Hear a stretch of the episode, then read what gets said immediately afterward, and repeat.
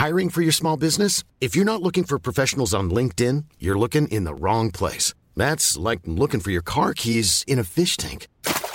LinkedIn helps you hire professionals you can't find anywhere else, even those who aren't actively searching for a new job but might be open to the perfect role. In a given month, over 70% of LinkedIn users don't even visit other leading job sites. So start looking in the right place. With LinkedIn, you can hire professionals like a professional. Post your free job on linkedin.com slash people today.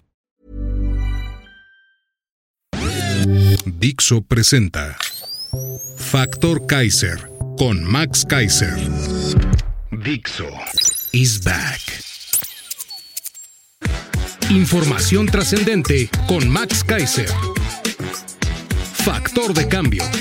Factor Kaiser. Como todos los viernes, las 10 en 10. Sí, las 10 noticias más importantes de esta semana en solo 10 minutos. Para que de manera rápida y sencilla no solo estés enterado de lo más importante, sino que lo entendamos entre todos. Hoy es viernes 27 de octubre y esta fue una semana muy compleja y muy triste para México. Y es más importante que nunca que tú y yo entendamos qué está sucediendo hoy y qué va a pasar en los próximos días, semanas y meses. Yo sí creo que esta semana puede convertirse en una semana definitoria para lo que va a pasar el año que entra. Esta semana la podemos convertir en una semana de realidad, de rendición de cuentas, de importancia de un gobierno que debería ser capaz, que debería de ser honesto, íntegro y que debería de ser un gobierno que ve primero por su pueblo, por su gente. Por eso es muy importante que entendamos lo que sucedió esta semana. Acompáñame a ver por eso las 10 de hoy. La 1. La ciudadanía toma las calles de forma masiva para respaldar al Poder Judicial. Domingo pasado, la ciudadanía mexicana tomó las calles y las plazas de México para defender al Poder Judicial, porque entendió fácilmente que el intento de robarse los fideicomisos que administra ese poder autónomo es otro vil y vulgar ataque del obradorato a las instituciones que sostienen aún la democracia mexicana. En una marcha convocada con muy pocos días de anticipación a través de redes sociales, la ciudadanía volvió a llenar las calles y las plazas de México para exigir el respeto a la Constitución, al Poder Judicial y el respeto al Estado de Derecho.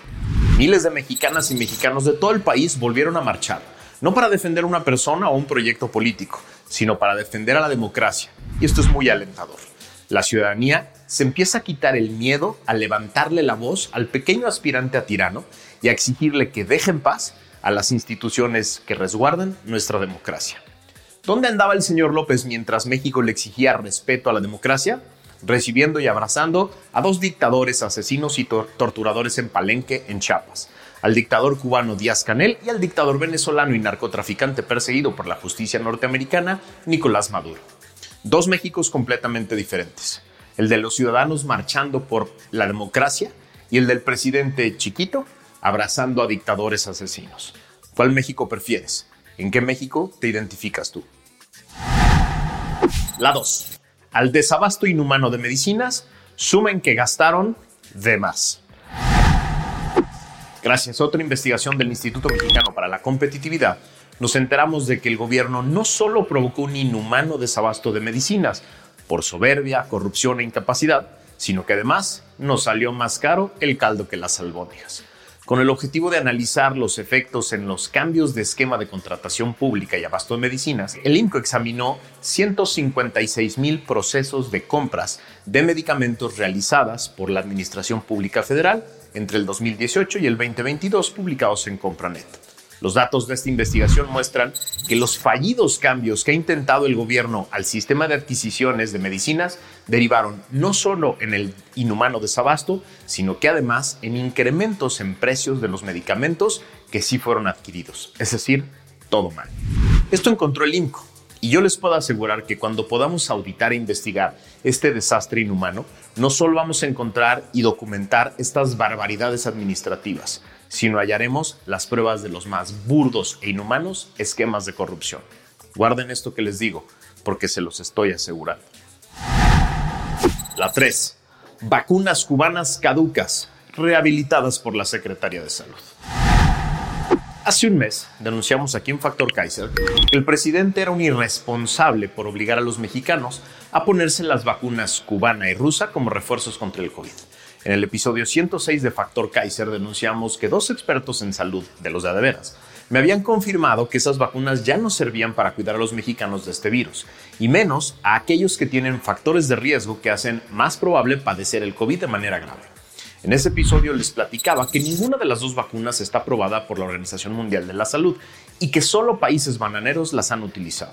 Pues la cosa se pone Gracias a una denuncia pública del diputado Héctor Jaime, miembro de la Comisión de Salud en San Lázaro, nos enteramos de que la mayoría de los lotes de las vacunas cubanas que piensan utilizar ya están caducas desde agosto de este año. En una más de la larga lista de decisiones absurdas de este gobierno, en un oficio de la Secretaría de Salud se amplió la caducidad. Sí, así como lo escuchas. Para no hacer el ridículo, la Secretaría de Salud le cambió por oficio la caducidad a los lotes caducos y se les extendió seis meses más. En su conciencia va a quedar la muerte y los padecimientos graves de muchos pacientes que se sentían protegidos contra el COVID porque se pusieron esta vacuna que el gobierno les dijo y sucumbieron ante un virus que ya no debería de ser una amenaza para la población. La 4. Sin acarreos no voy, dice Claudia ante el vacío del Estadio Azul. Lunes pasado, muy contenta desde su cuenta de Twitter X, Claudia puso Mañana nos vemos, citando un tuit de su partido que invitaba a la militancia del Obradorato a un magno evento en el Estadio Azul. El primer gran ridículo en la campaña de Claudia ocurrió este martes pasado en la ciudad que gobernó desde el 2018 que por años ha sido el bastión principal de Morena, partido que antes llevaba las siglas del PRD. El evento estaba citado a las 17 horas, pero en ese momento las tribunas del estadio lucieron completamente sin gente y cientos de sillas que se colocaron en los centros del campo estaban vacías. En la zona VIP estaban todo tipo de figuras del obradorato, esperando a la candidata, incluidos los precandidatos Brugada y García Harfush. La candidata nunca llegó para evitar el ridículo y a las 18.30 se rindieron. No llegó nadie más que un puñado de acarreados que ya estaban ahí. Y Mayito Delgado tuvo que anunciar el fracaso rotundo en el altavoz, cancelar el evento y poner todo tipo de pretextos, como por ejemplo culpar al INE. Sí, culpó al INE. Las culpas entre tribus morenistas están al rojo vivo hoy y durante toda la semana. El fracaso político más relevante de la campaña de Claudia fue solo cubierto por unos cuantos medios, lo que claramente muestra el cerco informativo que López mantiene con su presión a medios y dueños de medios. Pero en Factor Kaiser lo analizamos puntualmente el miércoles pasado. Y sí, también lo celebramos. La 5. La fiscal de Claudia entrega 99% de impunidad y quiere repetir. Gracias a un reportaje del portal Animal Político de esta semana, nos enteramos de que Ernestina Godoy, la fiscal amiga y consentida de Claudia, quiere estar en la Fiscalía de la Ciudad de México por cuatro años más, a pesar de que su gestión al frente de ese órgano ha sido un desastre, marcada por acusaciones de uso político de la justicia y el índice de impunidad más vergonzoso posible que es del 99.1%. Durante la gestión de Ernestina Godoy como fiscal capitalina, el rezago en la resolución de carpetas de investigación ha incrementado 58.8%, mientras se ha privilegiado el uso de la prisión preventiva oficiosa y el índice de impunidad en la capital del país desde el 99%. ¿Qué quiere decir esto? Que sin contar la cifra negra, que son los delitos que no se denuncian, de los que sí se denuncian y se abre una investigación, la Fiscalía de la señora Godoy solo resuelve uno de cada 100. Sí, de los muy pocos delitos que sí se denuncian, la población que se atreve a denunciar solo puede esperar una probabilidad de obtener justicia en uno de cada 100 investigaciones que se ponen a disposición de la señora Godoy y de sus empleados. ¿Eso mismo va a ofrecerle Claudia a todo el país? La 6. Se chamaquearon a Samuel en Nuevo León. El esposo de Mariana incumplió su promesa de gobernar su estado, Nuevo León, por seis años y se aventó a la carrera presidencial. Pidió licencia al Congreso del Estado para separarse del cargo unos meses y el Congreso se la otorgó y designó a un panista como gobernador interino. El esposo de Mariana se enojó mucho y dijo que defenderá su slogan de Nuevo Nuevo León. ¿Quién sabe qué quiere decir eso? Y pues hoy ya nadie entiende quién gobierna el Estado, pero la crisis constitucional del Nuevo Nuevo León está que arde. Las 7. Las mañaneras nunca fueron para informar. Eran las 7 de la mañana del miércoles pasado. El huracán Otis ya había golpeado Acapulco. Los mexicanos nos levantamos con la angustia de saber qué había pasado con nuestros hermanos de la costa. Quienes se torturan a sí mismos viendo o escuchando la mañanera en vivo esperaban un reporte completo del presidente de lo que había sucedido en el puerto más famoso de México. Se quedaron con las ganas. López solo dijo que esperaban reportes, que no había luz ni comunicaciones. Y claro, que se solidarizaba con ellos. Luego, siguió con sus ataques de siempre al Poder Judicial y sus porras a la señora Godoy, que quería ratificar clave. ¿No hay una base del Ejército y de la Armada de México en Acapulco? ¿No tuvieron nada que reportarle al presidente? ¿No era un buen momento para dar instrucciones a diferentes órganos de gobierno y recomendaciones de seguridad a la población? El presidente decidió que no, que era más importante continuar con sus mentiras y ataques al Poder Judicial. Hoy, a todo México le debería de quedar claro que la infame mañanera siempre ha sido solo un burdo instrumento de propaganda que distorsiona las competencias electorales, que inhibe la libertad de expresión que se utiliza para golpear y estigmatizar a los críticos del gobierno y que no sirve para ni madres, más que para darle dos horas de ocupación al señor que solo trabaja de 7 a 9 de la mañana. La 8. Los diferentes niveles de tragedia en Acapulco. Conforme fue avanzando la semana, nos fuimos enterando a cuentagotas de los diferentes niveles y tipos de tragedias que provocó el huracán Otis en Acapulco. Las tragedias de pérdidas humanas y cuerpos aún sin recoger en las calles. La devastación en viviendas de todos los niveles socioeconómicos. La destrucción de la infraestructura turística. La inexistencia de servicios básicos como agua, luz, telefonía o internet. Es brutal. Y por eso hice un episodio especial de 7 minutos aquí en Factor Kaiser con 5 temas en los que debemos enfocarnos todos los ciudadanos los próximos días. Te pido que lo veas y que lo compartas es fundamental que nos unamos en torno a esos cinco temas y nos dejemos de distraer con gritos y polarización. Te pido que veas este episodio que está aquí abajo, abajo de este episodio número 125 y que me ayudes a compartirlo por todos lados. Es importante que los ciudadanos nos unamos, pero que nos unamos en torno a las cosas importantes. La 9. El obradorato maneja Acapulco como la pandemia. Primero, su imagen. Es claro que López nunca llegó a Acapulco. No existe una sola imagen o video en el que se vea claramente que estaba en el puerto. En las redes solo circuló una ridícula imagen de López en un jeep del ejército estancado en el lodo y sonriendo. Y luego se le vio caminando en un camino de lodo, nada más. Su propagandista oficial, el PIG Menio Ibarra, circuló un video de unos segundos de noche en un lugar imposible de identificar en el que supuestamente López se encontraba con la hija de quien gobierna el Estado, sí, la señora Salgado. Al día siguiente, el jueves, ya estaba trajeado en su mañanera. ¿Por qué no llegó a Acapulco? ¿Por qué no está ahí ahorita?